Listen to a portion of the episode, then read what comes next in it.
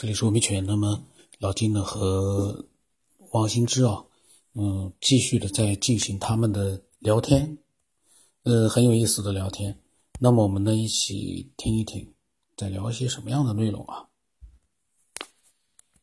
我觉得你说这个人是个体生存的，这不对啊。呃，我觉得人它是一种群居动物，就是它是以这个。这个孩子为单位，不管是父系还是母系，它是维系这么一种呃生存关系，或者是这个呃亲属关系的呃这种发展来的。所以它呃一个家庭，比如说两个家庭，它不是说呃一定是一夫一妻的，但是它一定是以以这个孩子为为中心的，它需要抚养，需要这个，跟动物界实际上是一样的啊，它有点像狼群这种性。它是群居动物啊，有有头领，有这个什么的群居动物。它不是说因为因为后来变得群居了才组织化，它不是这个方式。以前都是母系为组织化，就是传。对，人有体毛的时候，那是就那种状态是很自然一种生活状态。呃，人也不会有太多的去想这个什么是性这个问题。它也是自然而然一种身体本能一种反应，就像吃饭一样，没有给性加上太多的思想，仅仅是一种能量现象，就是那么简单。嗯，这个后来当然就是说有变化了，对吧？因为人慢慢的开始说了，就是像你说的，后来呃，因为呃不干活了吧，对吧？没有自如去游牧了，他就待一个地方了。然后就制造出了衣服，啊，这是我觉得同步的，一个是人性的变化跟外在的生活方式的变化，这两者同步的，同步发生的。就是女人是最主要的，因为女人能生孩子，能传宗接代，能延续种族。那后来可能变得这个社会化，说的群居有组织了以后，呃，男人变得重要起来。变变成一种父系了，再加上一父系，它有领地，有这个所属关系的，它才相当于权力分配。然后再加上一些剩余价值的一些东西的分分配不均，它当然会出现一种等级制啊。所以你你认为这个穿衣服是因为群居了以后形成一种呃文化上？变化才出现，人需要穿衣服，这比较牵强。这这边实际上穿衣服，它就是到目前为止就是两个结果啊，两个原因嘛。一个就是冷暖问题，一个就是羞耻问题，是吧？当然，它从动物那个阶段来说，它并不存在羞耻问题啊，它它只是一个呃自然界，它同时它生存在一定的环境下，它。也没有这个冷暖问题。人那那个时代的那个衣服本身就不是一个必需品。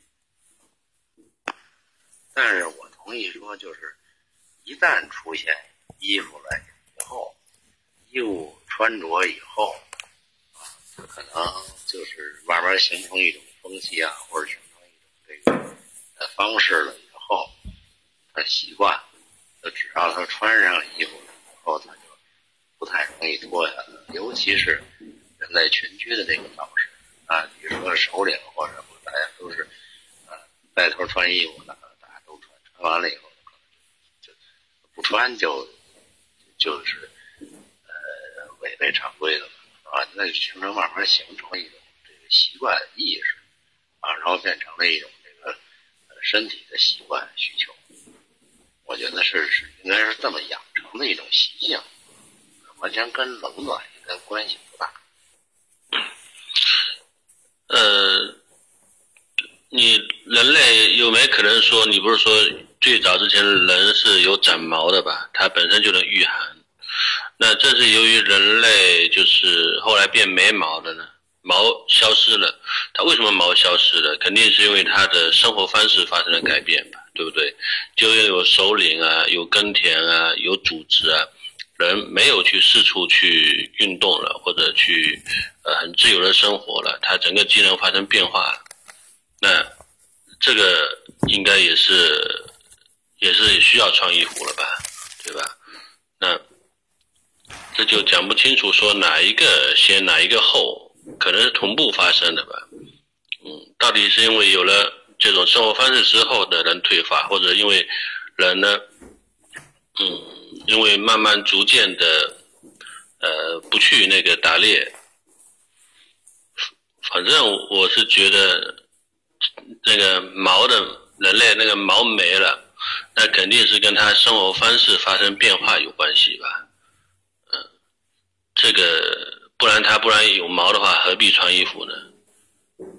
这个应该也是跟人卵也有一一点关系吧。呃，首领的话，如果长期从事组织管理工作，那可能他进化更早一点，可能真的是没毛了，他第一个感觉到冷了吧。呃，有一部分人肯定是先退化，先没有毛，然后逐渐的就像传染病一样传染到所有人。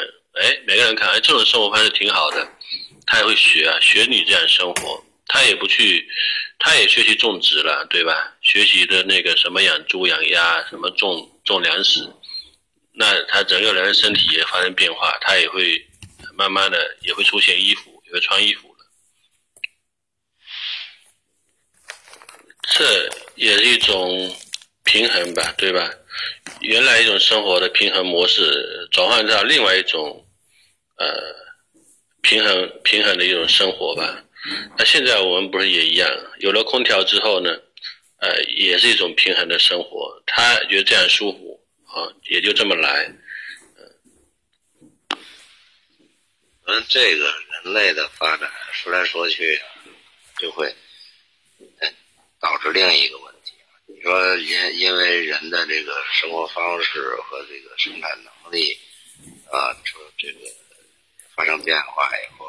就老文明发展了，那这个动物界群居的也很多呀，而且能直立行走的也不少啊，对吧？怎怎么它就只有人是这样变化的，别的它没这么变化？那就是说，你完全把它归结成一个自然发展出来的现象，这个还不够啊，就是证据不够，这个就是或者说它的概率太小了啊，我觉得就是。人他可能一开始，他某些方面的东西，他就是区别于其他动物的，这是有本质区别的。那真真有可能就是属于人的，你甭管是什么类人猿还是什么，他只是作为一个人的一个级别、一个能量关系，它就是与这个自然界其他东西是有本质不同的。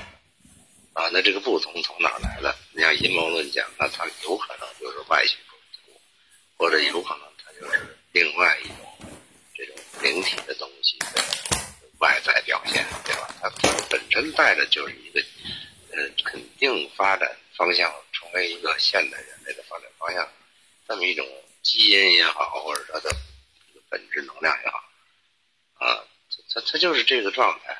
啊，就像佛祖说的，有这么多级别啊，它有天上阿修罗的，也有地狱畜生的，它就正好你就是这个这个级别，就是这个状态。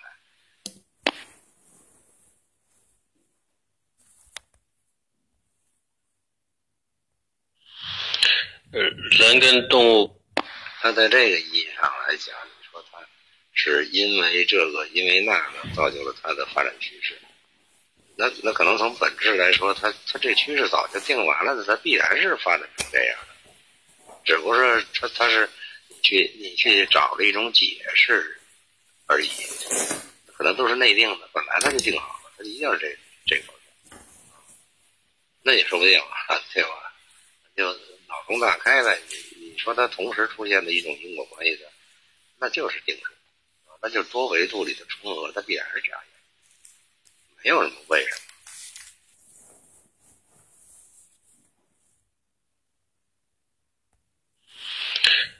人跟动物不同在哪里啊？人就是会思考嘛，对吧？呃，这其他动物的话，好像没有的吧？那人有感情，啊，有情绪，其他动物有吗？多少也有点吧。你说其他动物会思考吗？啊，多少也会一点吧。呃，这反正人的这种情感跟思考能力是远远大于其他的动物吧，对吧？呃，这才会，所以人类是地球主宰嘛，我们这世界的主宰，肯定是跟其他动物呃是是不同的。你不能跟老虎啊、跟狮子比吧，对吧？那人肯定呃更高级一点吧。就可能我们看待人类的起源和发展，不能够只看就是按逻辑层面来看，说这个是因为这个导致了人怎么发展成后来这样，是有一个顺序的。但是你要是整体的来看的话，可能真是。因为是解释所以的，所以也是尽力解释，它已经是一个定数了，它互为因果的啊！你说不行，它是哪先哪后，它就是同时显现的这么一种存在方式而已啊！这它可能早就是一种完全跟动物不同，看着像动物，它可能本质上跟动物是有本质区别的。我觉得你说的这个，呃，人跟动物之间的区别啊，我觉得只能承认它是一个能量级别上的区别。就是你你说动物没有情感，它一样有情感；它不会思考，一样有思考。你说，呃，我看那科学家那文章还写，呃，人比其他动物多了一个，除了眼耳鼻舌身，它多了个意。那你这意，它动物就没意吗？它它一样有意啊。它只不过它它没你那么呃聪明而已，他那意的东西它比较简单，或者它的适应范围比较小，啊，不像人的这个意可以无限创作出很多的东西，它能能够往上升，是吧？我们说这个这个越来越聪明了，但是我不我不认为这个人人类是越来越聪明才变成一个主宰。而是它必然是主宰，因为它的根，呃，就是能量级里边决定的那个东西，它本身就比其他的模式要高，啊，就像你说他那他那灵魂比这个还高一样，啊，这个这个练到佛祖那境界比这比普通灵魂还高一样，它它都在不同的一个能量级别上，那这个能量级别就就决定了它整个的发展历程就是这样的，它只不过是。根据环境不同，它一点一点发展而来的，展示出来而已。所以，我我倒反而觉得，所有人类发展的过程，其实本身它就是有有必然必然性，只不过是我们没发现而已。上次说那程继否提的那个说法，实际上就是他说的就是这个意思，就是你。你人类的这个这个意识深层如果没有这个东西，或者没养成这种习性，没有这个能量储存的话，你是根本做不出来的，你也不会有这种发现和发明、创造都不可能。就是因为它里边有，你才能表达出来、表现出来。就是心念一闪，那个一念就是一个无穷动力，你就可以把它变成一个现实的东西或者产品。就发明了，对吧？如果你根本没有，你是表达不出来。你像他举的例子，就是猴子没有，猴猴子就表达不出来，是吧？这猴子，我说这猴子不见得没有，但是猴子它的现实生活当中的这个适应性，它不需要那东西。嗯，从这能量现象当然是能解释，也是，嗯，我这点我同意。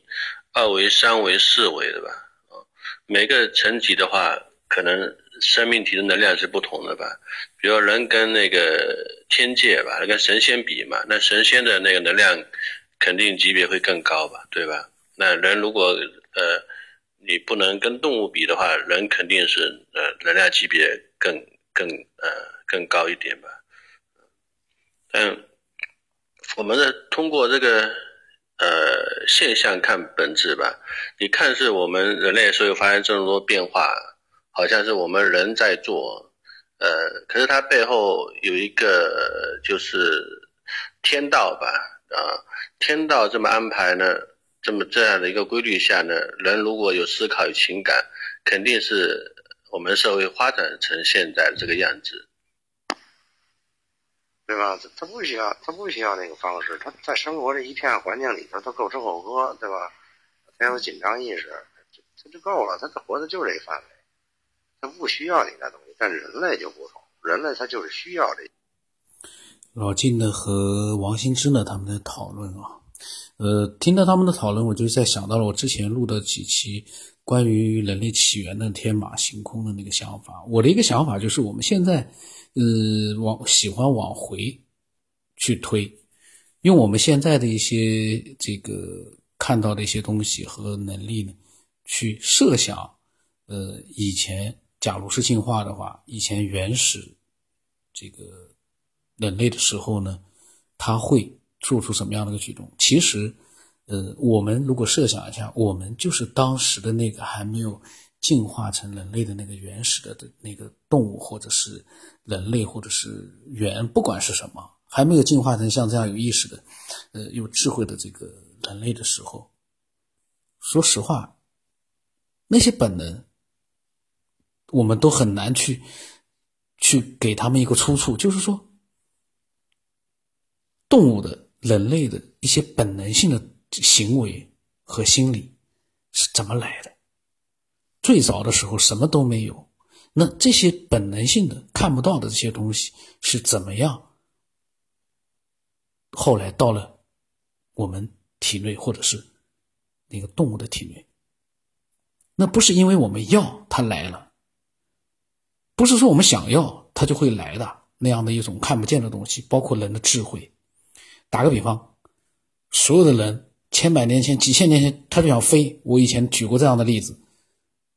为什么人就没有办法飞？那那些飞禽、鸟类，他们就怎么样就有了一双翅膀，可以在天空翱翔？你说他们想啊，那是他们想，就变成这样了吗？人也想啊。人也想遨游于天空，我们有四肢，有双腿、双手，我们还希望有一对翅膀啊，那多完美啊！可是偏偏就不是这样，我们连一点翅膀的迹象我们都没有。这说明什么？说明一件事情，根本没有办法，因为我们想，它就会变成什么样？不是那样的，因为我们冷，它就有衣服穿了；呃，因为我们有衣服穿了，那个毛就没了。这从逻辑上来讲，你好像，呃，听上去好像，哎，是可能是这样，但是实际上你要回到那个最初的状态的时候，你要明白一件事情，那样一个群体，那样一个群体，并不是说那么三两个人啊，那是一个，也是一个相对来说也是比较庞大的群体，他怎么就同时都没毛了？他怎么就同时都穿上衣服了？他怎么就同时开始去耕地了？还有那些动物，他怎么他就知道雁南飞？他怎么就知道要往南边飞？他从来没去过，也没人教过他，他怎么就有这样的本能呢？这个本能是从哪里来的？它会不会就像是一个计算机程序一样，是一个软体，把它灌输到了那个计算机的机器里面？你非要给他找个原因，有原因吗？没有原因，因为那是被灌输进去的。这个本能，你说这个本能是怎么来的？那本能是他为什么要吃肉啊？他为什么不吃肉啊？